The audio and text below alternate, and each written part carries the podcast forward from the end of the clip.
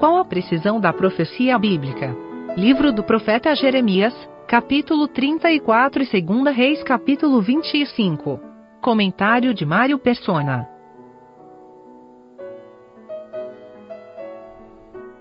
Faltava pouco para para Jerusalém cair dessa, desse cerco de Babilônia. E isso era um juízo governamental de Deus lançado sobre o rei e sobre o povo. Sempre existe uma, uma conexão entre o povo e o seu rei. Nós vemos reis que foram fiéis a Deus e o povo também seguiu infidelidade, vemos reis que foram ímpios e o povo também caiu na impiedade. E aqui é uma ordem de Deus, eles não tinham como resistir, eles não podiam. Uh, a, a, obediência deles era se deixar aprisionar pelos babilônios, era essa a obediência. Não era lutar contra Babilônia. Deus já tinha determinado o que ele ia fazer. Apenas duas cidades fortes uh, restavam agora desse cerco, que era lá no versículo 7, Laques, é, cidades de Judá, que ficaram de resto contra Laques e contra Azeca, porque essas, essas fortes cidades foram as que ficaram dentre, dentre as cidades de Judá. E Deus dá uma dá detalhes do que aconteceria com Zedequias, queria queimar a cidade e efetivamente eles destroem, roubam uh, as coisas preciosas do templo, são tiradas, são levadas para a Babilônia. E no versículo 3: E tu não escaparás das suas mãos, antes de certo serás preso e serás entregue nas suas mãos, e teus olhos verão os olhos do rei de Babilônia. E ele te falará boca a boca e entrarás na Babilônia. Mas ele não diz aqui que ele veria a Babilônia. Quando a gente vai na, lá em, em, em Ezequiel, capítulo 12, nós temos uma profecia mais, mais acurada disso aqui. Ezequiel 12, versículo 13. Também estenderei a minha rede sobre ele será apanhado no meu laço, e eu levarei a Babilônia, a terra dos caldeus, mas não haverá, não haverá, ainda que ali morrerá. Como que ele poderia não não enxergar Babilônia e ao mesmo tempo ser levado para Babilônia e morrer em Babilônia? Aí a resposta a gente encontra lá em 2 Reis, que é um livro histórico. Segunda Reis, capítulo 25. E aí a gente vê que o rei de Babilônia não estava brincando nem um pouco com o que ele estava fazendo. Versículo versículo, versículo 2: E a cidade foi sitiada até o um décimo ano do rei Zedequias.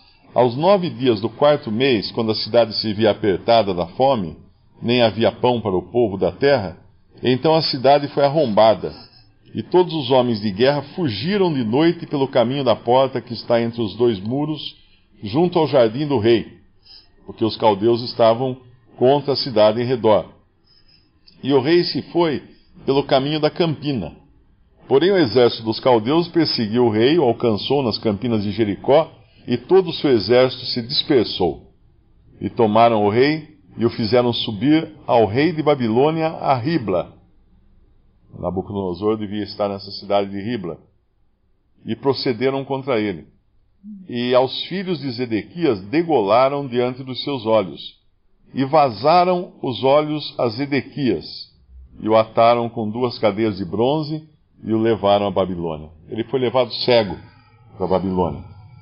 E esses são os juízes, que, os juízos que caíram sobre Zedequias e sobre o povo, o povo judeu também, depois de muito tempo de desobediência e de, de avisos de Deus de que eles iriam sofrer o dano. Eles estavam ali cercados agora em, ah, em Jerusalém, no nosso capítulo de 34 de Jeremias, de Jeremias, mas ainda naquela, naquela posição de cerco, Deus pede para que eles ajam em graça, para que eles uh, graciosamente libertem todos os seus escravos. Quando a gente fala escravo na, na Bíblia, no Antigo Testamento, a escravidão em Israel era diferente, ela era um, um judeu podia se fazer escravo de outro uh, para pagar alguma dívida, por exemplo. Mas ele tinha um tempo de servir. Ele não podia ser escravo a vida inteira, ele era solto depois de alguns anos. Uh, aparentemente, os judeus, eu não tenho certeza disso, mas eu acho que eles não cumpriam essa lei. Assim como eles não cumpriram a lei da terra, que era de dar descanso à terra a cada tantos anos, eles tinham que parar de cultivar aquela terra, e era o jubileu, né, eu acho que da terra. Então tudo isso foi acumulando até que Deus precisou castigá-los. E não tinha como eles se rebelarem, porque não era, não era, não era o rei de Babilônia, era Deus. Deus que estava usando o rei de Babilônia como a sua vara para disciplinar o seu povo judeu. Eles efetivamente libertaram os servos aqui no nosso capítulo, versículo 10, e ouviram todos os príncipes e todo o povo que entrou no concerto, que cada um despedisse forro o seu servo, e a, sua, e a cada um a sua serva, de maneira que não se fizessem mais servir deles.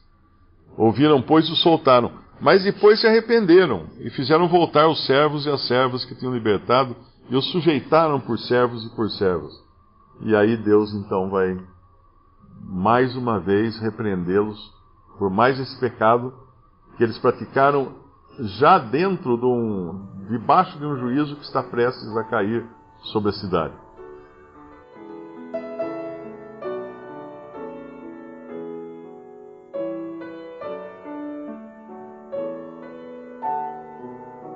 Visite respondi.com.br. Visite também 3minutos.net.